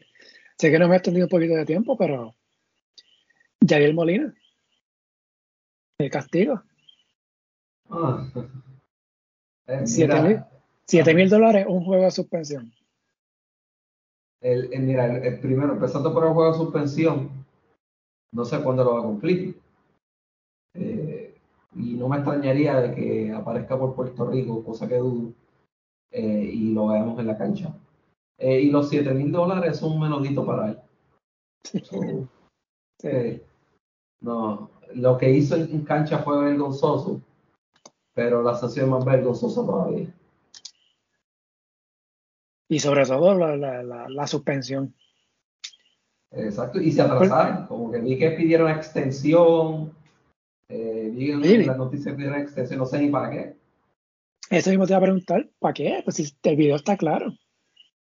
Y, y, se la dieron porque primero bajaron otras resoluciones de otros incidentes que pasaron después del incidente de ayer. Lo tenía eso engavetado por ahí. Yo se lo comenté a. Burita, va, hay que esperar a que pase la serie de Ponce y Fajardo. y entonces ahí es que se va a saber si, el castigo. De hecho, no solamente pasó la serie de Ponce y Fajardo, casi casi se acabó la, serie de Ponce y Bayamón y, y no había, no había castigo. O sea, no, se había anunciado nada, tardó casi dos semanas en anunciarse. O sea, yo recuerdo que yo escribí en las redes, mira, yo espero por lo menos un juego de suspensión porque por aquello de decir que hicieron algo. Pero honestamente yo esperaba más.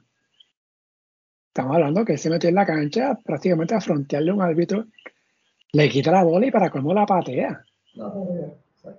y tú me dices que le, vas a dar un juego. No, hombre, no, no, no, no. Eso tiene que hacer más juego y la cantidad monetaria tiene que ser mucho más alta. Ahí puedes cuadrar la cama. Eh, pero no, pero es que esta multa de 100, de 100 pesos por un lado, 500 a un equipo por el otro. Porque mira, eso, eso te van a sacar el cheque a los dos minutos que te invitabas así. Sí. Oye, de hecho no lo hablamos, ¿verdad? Pero ya eso pasó, pero lo de vuelta, que no hubo suspensión, que ahí pues se interpretó el reglamento también de otra forma eh, distinta, ¿no? De lo que pasó cuando fue expulsado del tercer juego de, perdón, el, el segundo, segundo juego. Exacto, pero no es de extraño, como, como, han, como interpretado el reglamento en esta temporada, como que hubiera sido extraño que fuera diferente a lo que decían. Sí, sí. Este, ahora sí, Héctor, algo más que, que si quieres agregar algo antes de irnos. Eh, no creo que, que, cubrimos todo y nada, ahora a, a ver este manjar en, la serie final y a ver si San Germán da el paro. Ah, quieres que gane San Germán, lo sé. Digo, es que, es que sería una historia bonita para sí, sí. como, todos los sucesos que acabamos de, discutir. Eh, San Germán penúltimo la pasada temporada, eh, hubo ranking esta temporada que lo estaban 12, yo vi unos cuantos de esos. Por eso, por eso Eddie lo está diciendo la prensa. Eh, y la manera en que, en que, San Germán ha llegado a la final venciendo a Santurce, a Recibo y tener la oportunidad de ganar a Bayamón sería una bonita historia, no solo para Eddie Casiano, sino más para el pueblo de San Germán que llevan años esperando eso. Mira, ahora que mencionan eso, en qué posición fue que yo los puse en el ranking de pretemporada, que no era un ranking de, de cómo iban a llegar en la, serie regular, era un ranking eh, de, los movimientos que hicieron en el off-season. Este, en qué posición yo puse a San Germán. A Bayamón lo, lo, había puesto segundo. a Bayamón yo lo puse el número uno y tenía a San Germán número siete. San Germán lo tenía número 10. En base a las movidas que hicieron. Sí, había mucha incógnita a principio de temporada con ellos. Como que falta, creo que fue el último equipo que faltaba por nombrar todos sus refuerzos. No se sabía qué iba a pasar. Y ahí fue que entonces surgió eh, Ronda Polly Jefferson. Eh, y Mason no llegaba al principio, terminó llegando a tiempo. Había mucha incógnita con, con, con al principio. Wow, mira, mira, mira lo que yo había puesto. Al tener que jugar cuatro veces ante Arecibo, Ponce y Quebradillas, una clasificación a la postemporada se ve lejos. Temporada de aprendizaje en San Germán. aprendizaje para Arecibo. y para Santurce. Y para Santurce. pero ya empezaron, ¿cuánto fue? ¿Tres y siete, algo así también? Tres y siete. Eh, un momento en que ellos tuvieron una racha, creo que tenían seis derrotas al hilo. Sí, algo, algo así. Sí, entonces ahí fue que pasó lo de Pelacoco también. Ajá. Había mucha tensión allá, pero de repente todo se resolvió y todo encajó. Y también tú tener al, final de temporada eh, juegos con Macao y con Guayama, como que esa fue la práctica para la postemporada y entraron en Sí. Este San Germán me recuerda Coamo 2004, que fue subcampeón, el campeonato de Cagua 2006, eh, Carolina cuando fue a la final 2008, Mayagüez cuando ganó 2012 con Casiano precisamente, eh, Aguada 2019, eh, Guaynabo el año pasado. son de esas historias que, le, dan vida a lo que es la postemporada. Equipos así que tú no esperas que lleguen lejos o que queden campeón, como el caso de Cagua o, de Aguada o Mayagüez, eh, le, da le da sazón a, la liga, porque todo el mundo, pues, no sé si todo el mundo, ¿no? Pero quizás la expectativa mayor es que la final iba a ser Arecibo y Bayamón. y no será por el segundo año. Eso se vio cuando uno comparaba, por lo menos los views en, YouTube, eh, de la serie de, de Ponce y Bayamón contra San Germán y Arecibo la de San Germán y Arecibo era como cinco o seis veces más cantidad de lo que tenía la, serie anterior y esto se va a repetir ahora y es precisamente por el factor San Germán. Es un equipo sin regla, nadie esperaba que estuviera aquí. Han tumbado a los principales de la liga y eso te va a generar rating. Si todo el mundo está esperando la dichosa serie entre Arecibo y Bayamón, que es la segunda temporada en que se la dañan, dañan los planes eh, pero yo no dudaría que esta serie final va a tener más rating de lo que hubiera sido una posible serie de Recibo Sí. Esa final de la ronca era, pues. anteriormente fue de que Arecibo llegó y Bayamón no había llegado, ahora se invirtieron los papeles. Qué cosa. ¿Qué, qué, qué, clase de libreto? Bueno. Bueno, Héctor, te quiero agradecer, ¿verdad?, por haber estado aquí de, y, bateador emergente, pero también de invitado, ¿no?, para hablar acá de, la serie y de lo que pudiera ser más o menos la, la final. Yo sé que está de más, pero el que sigue el BCN sabe lo que es la guerra, pero ¿dónde consigue la guerra el BCN? primeramente agradecido por, por la invitación. Ode, siempre lo estoy escuchando, tremendo programa, los felicito porque somos uno de los pocos que hablan las cosas como son, sin filtro. Y, necesitamos mucho así y, más para que el deporte en Puerto Rico, específicamente el baloncesto, que es lo que nos apasiona, eh, crezca obviamente de, manera saludable.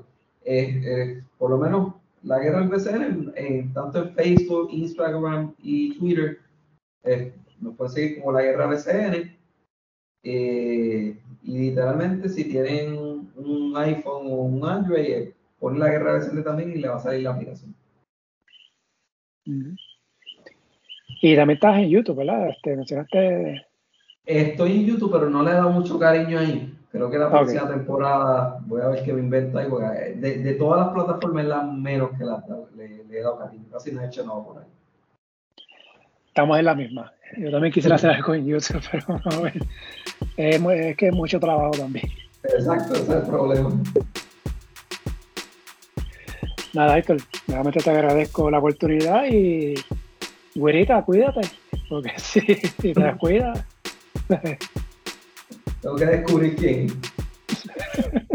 no, y no, y no solamente eso, si se descuida y no vuelve la semana que viene, pues no sé, esto, si estás disponible para el próximo episodio, pues nos comunicamos por si acaso.